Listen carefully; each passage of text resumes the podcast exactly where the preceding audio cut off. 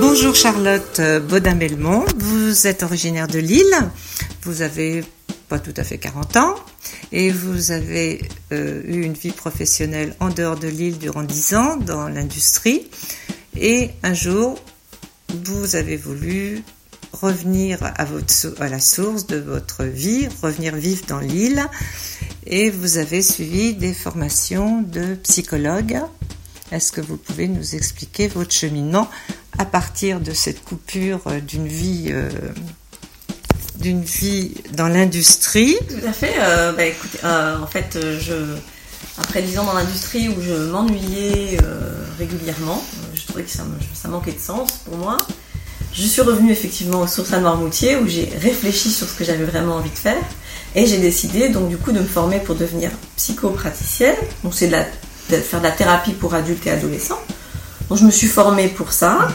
Euh, pendant presque trois ans. J'ai installé mon, cabinet euh, à Barbâtre. En parallèle, n'oubliez pas de dire que vous continuiez de travailler tout ah de même. Oui, je parce qu'il faut manger. Pour financer, euh, pour financer, tout ça, tout à fait. Oui, oui j'ai jamais arrêté d'avoir de, des activités professionnelles limitées, mais toujours sur l'île de Normoutier pour, pour financer cette formation. Donc je me suis installée donc ensuite comme thérapeute. Mais tout au long de mon parcours donc, de, formation et même de ma pratique, il me semblait qu'il manquait quelque chose. J'avais vraiment comme un appel, chanter quelque chose. J'avais envie de, de, travailler aussi avec les personnes âgées, celles qui sont qui viennent pas en cabinet, mais qui qui, qui, sont qui sont là, qui sont qui ont parfois des besoins, qui, sont pas toujours, qui sont un peu en marge de notre société. Et donc euh, euh, j'ai pris en j'ai écouté cet appel et j'ai essayé de trouver des solutions pour euh, compléter ma formation pour pouvoir euh, aller vers ces personnes âgées, en fait, puisqu'elles ne venaient pas vers vous, aller vers elles. Mhm. Donc, euh, j'ai fait des formations pour apprendre à, rester en lien avec les personnes qui ont euh, des maladies de type Alzheimer. Je me suis intéressée aussi à celles qui sont en fin de vie pour de l'écoute au niveau des, des, hôpitaux. Et puis, comme il s'agissait quand même d'aller vers elles, je me suis aussi formée pour aller à leur domicile et pour être capable de les accompagner au quotidien donc euh, l'aide à la toilette, l'aide au repas. Voilà, donc je mélange tout ça dans mon shaker. Et donc euh, mon idée, c'est enfin mon, projet que j'ai donc que j'ai développé en parallèle de la thérapie, c'est d'aller à domicile euh, et d'accompagner les personnes dans les actes essentiels du quotidien, dans leur vie quotidienne, mais en vraiment en prenant le temps, en prenant le temps, donc j'interviens pas à moins d'une heure, hein, et en prenant le temps de leur laisser faire tout ce qu'elles savent encore faire, de décider tout ce qu'elles ont encore envie de décider, et euh, vraiment de favoriser leur autonomie, de travailler un peu différemment. De les accompagner plus dans leur autonomie que de, de, faire pour elles en fait.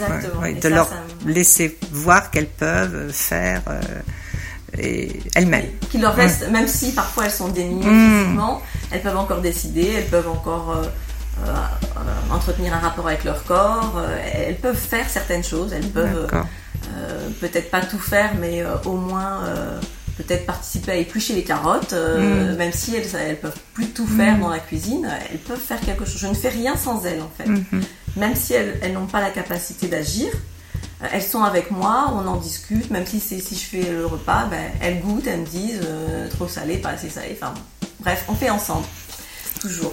Et donc, c'est un peu de cette approche-là. Donc oui, vous, vous expliquez que vous alliez souvent en vélo, vous vous déplaciez en vélo mm. sur l'île, bah, souvent à cause de la circulation, mais aussi parce que vous aimez beaucoup ça, et que cette arrivée en vélo euh, provoquait euh, des, des, souvenirs, euh, faisait résurger des souvenirs, et de là, vous, avez, vous êtes parti sur une autre réflexion, c'est ces personnes qui sortent, puisque vous les accompagnez pour des courses, d'autres personnes font ça, mais ces personnes ne sortent pas pour se promener en fait. Donc, votre idée est aller plus loin avec votre vélo.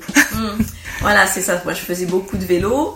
Souvent, quand on était obligé d'aller faire les courses avec les personnes, ben, il fallait prendre la voiture. Mais bon, parfois, je savais que je n'avais pas besoin de ça, donc j'y allais à vélo chez ces gens-là. Et euh, c'est vrai que d'arriver chez la personne âgée avec mon vélo, ça fait pas la même chose que d'arriver avec ma voiture. Déjà, on, on crée, enfin, on discute de leur, de leur jeunesse, où elles ont fait du vélo, et, et après, une fois qu'elles savent ça, elle me demande quasiment systématiquement alors comment vous êtes venu aujourd'hui en vélo ou en voiture? Donc voilà, il y avait vraiment, j'ai senti que, ça, que cette, euh, ce moyen de, locomotion pouvait, euh, enfin, leur faisait encore envie. Il leur procurait encore vraiment un intérêt particulier, avaient vraiment un intérêt particulier pour ce mode de transport. Et voilà, donc j'étais un petit peu frustrée par...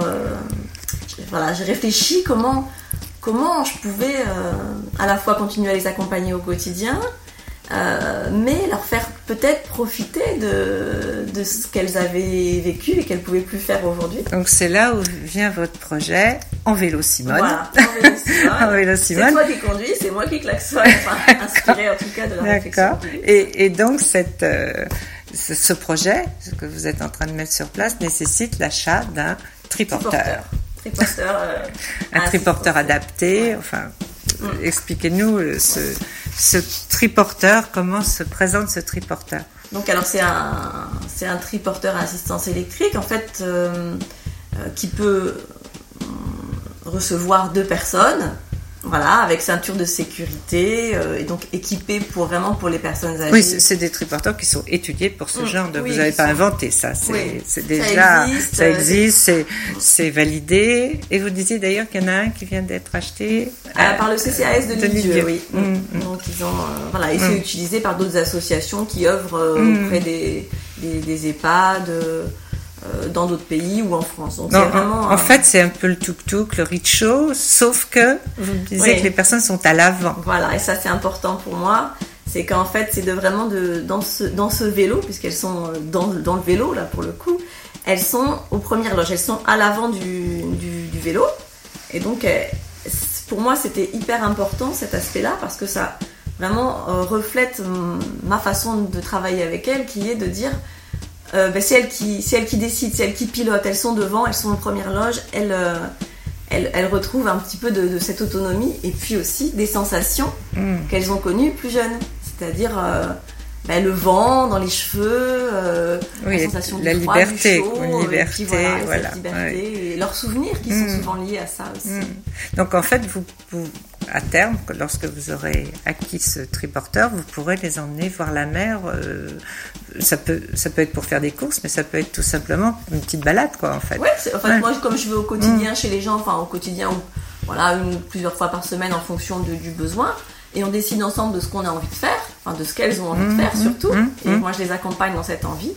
Ben, si l'envie du moment, c'est d'aller voir la mer, et elles n'ont pas vu depuis longtemps, eh ben, on y va sans problème. Et vous pédalez. Et je pédale. Donc en fait, pour acquérir ce, ce triporteur, euh, ce qui a quand même un coût, donc vous êtes, euh, vous avez déjà sorti vos économies pour ce projet, mais pour vous aider, vous avez créé un compte Ulule, un compte participatif, et donc euh, sur sur Ulule, il suffit de dire en vélo Simone, enfin de taper en vélo Simone pour avoir tous les renseignements si les personnes veulent vous aider dans, dans, votre projet. Même si vous, voilà, si pour en savoir plus, pour comprendre un peu mieux, avoir mm. un petit peu, mm. voir un peu à quoi ça va ressembler, parce que mm. là je vous explique, mais c'est pas forcément clair. Si vous voulez avoir une image claire de, du, véhicule, euh, effectivement, donc moi j'ai lancé une campagne de financement participatif sur Ulule. Euh, pour trouver le projet euh, en vélo. Faut, voilà, faut, faut en vélo Simone, à Noirmoutier, mais il n'y a qu'un en vélo Simone qui est en cours. D'accord. Bon, ben Charlotte, on vous souhaite euh, belle réussite parce qu'avec tous ces projets généreux, et ben, vous nous tiendrez au courant quand vous enfourcherez votre Simone. Avec grand plaisir. Merci beaucoup.